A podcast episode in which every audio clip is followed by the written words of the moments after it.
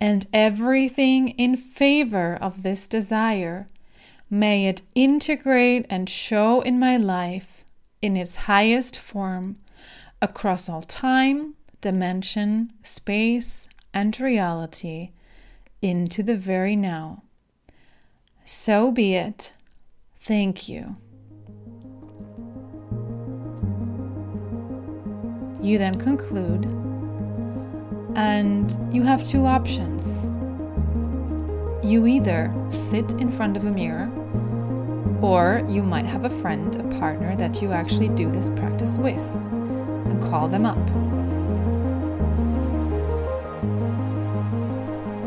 Welcome to the Sound of You podcast. This is a space where we have inspiring, thoughtful conversations about the voice, about healthy self expression, and all things spirituality and personal growth. My name is Friederike. I am your host, and I am so excited that you're here. Let's get started. Hello and welcome back to the Sound of You podcast and to this second part of This Shit is Working with me, Friederike, your host. If you have not listened to the first part of the This Shit is Working series and you want to know what this is all about, I recommend you listen to the first couple of minutes of the last episode and you will know all you need to know about this little mini series.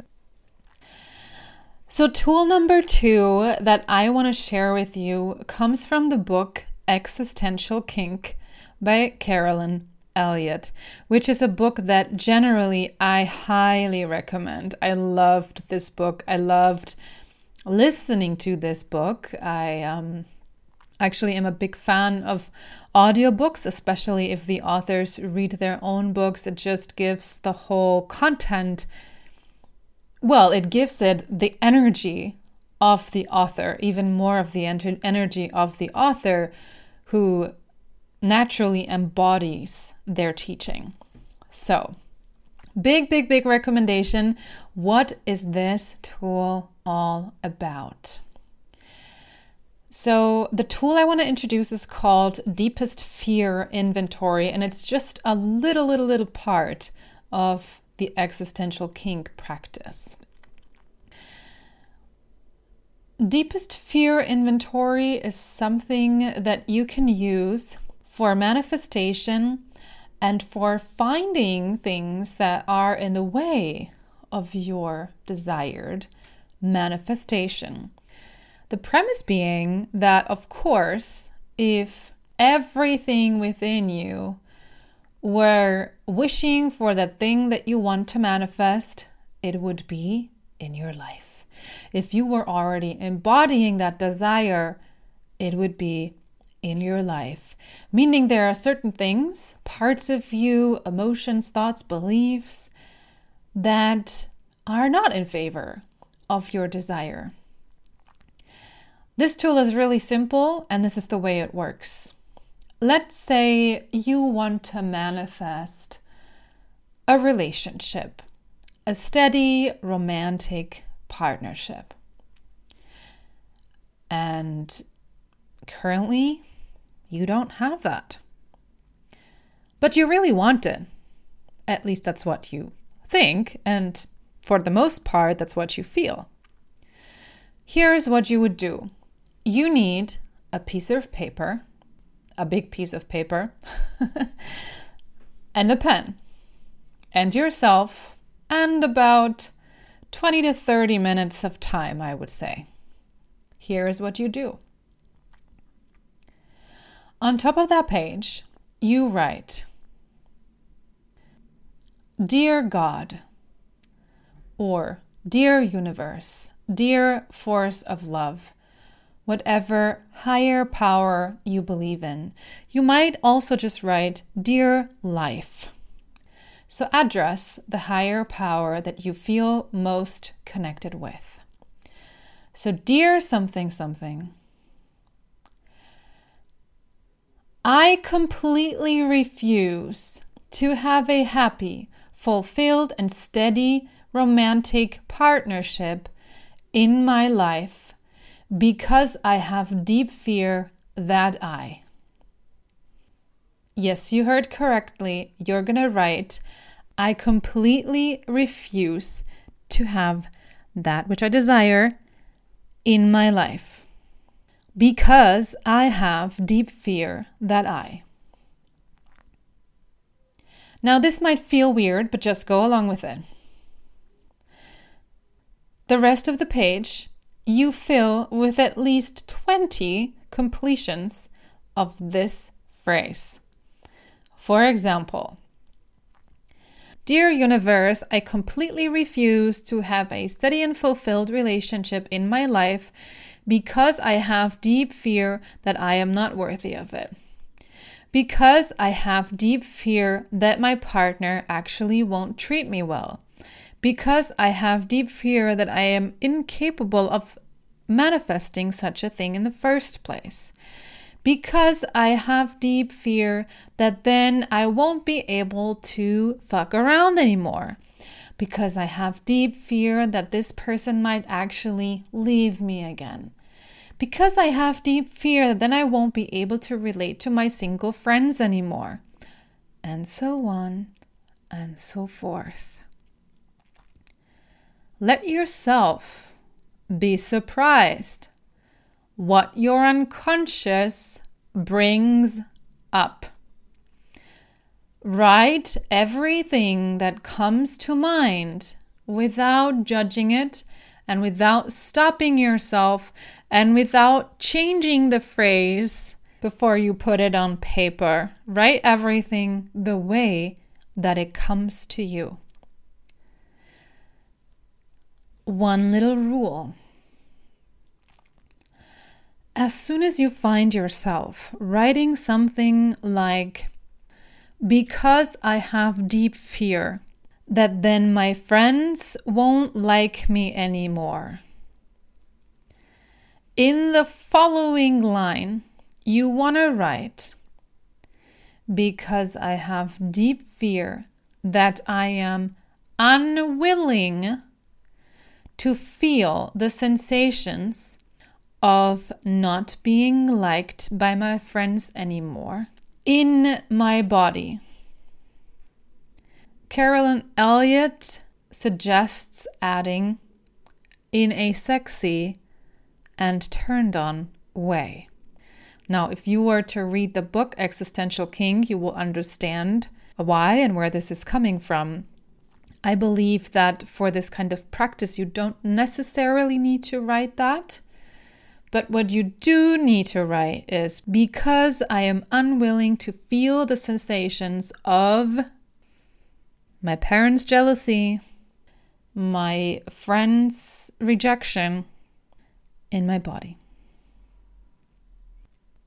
So you complete this phrase 20 times, at least 20 times without judging yourself, without interrupting yourself.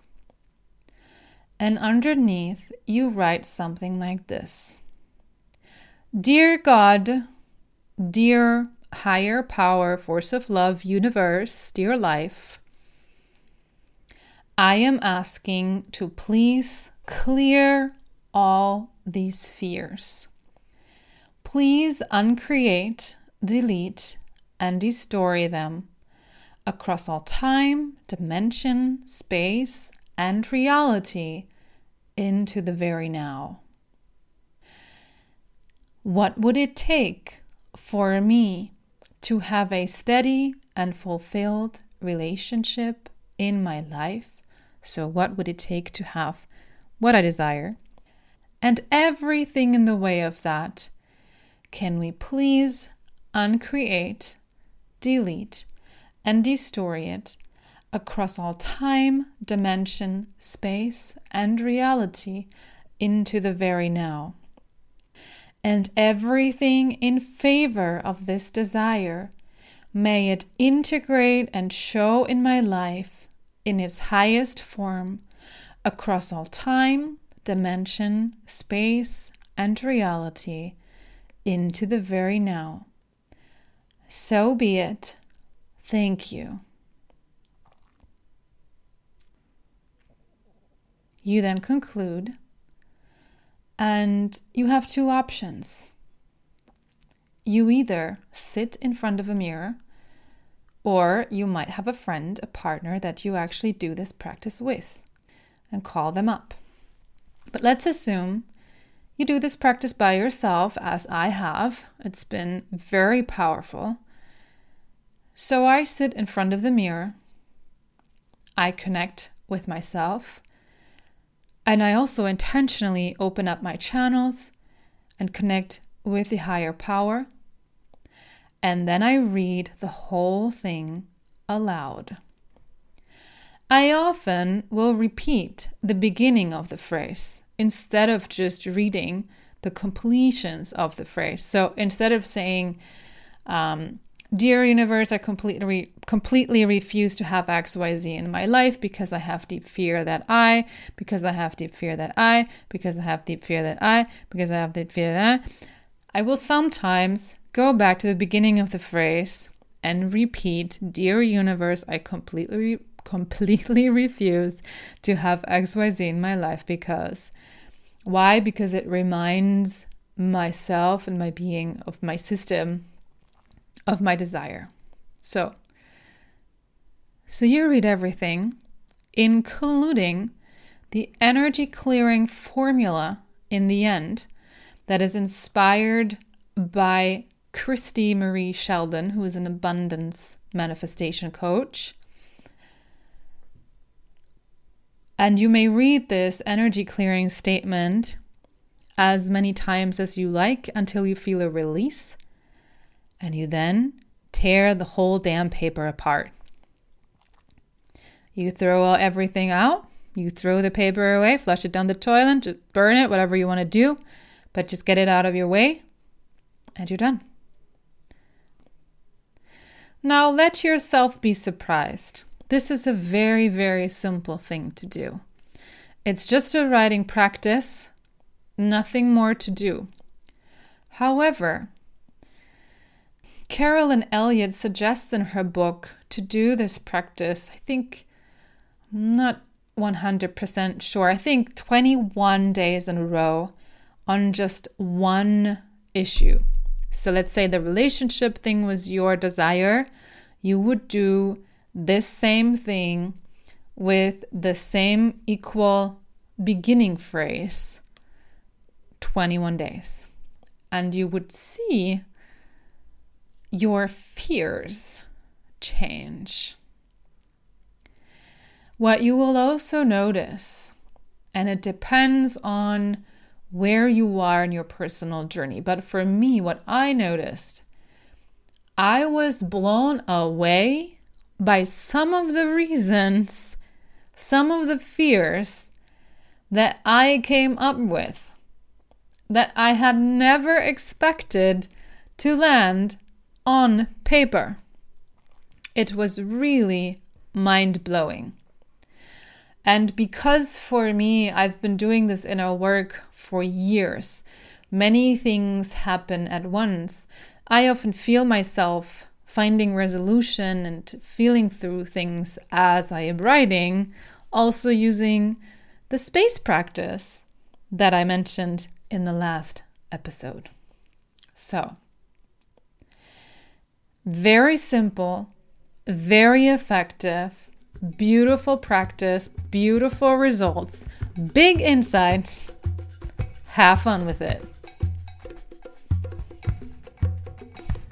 For all the Germans, by the way, listening to this podcast, I actually wrote both a blog and recorded a YouTube video on this very method, both in German and you will find the links in the show notes. Happy journaling, happy writing, happy releasing, everyone. Let's go.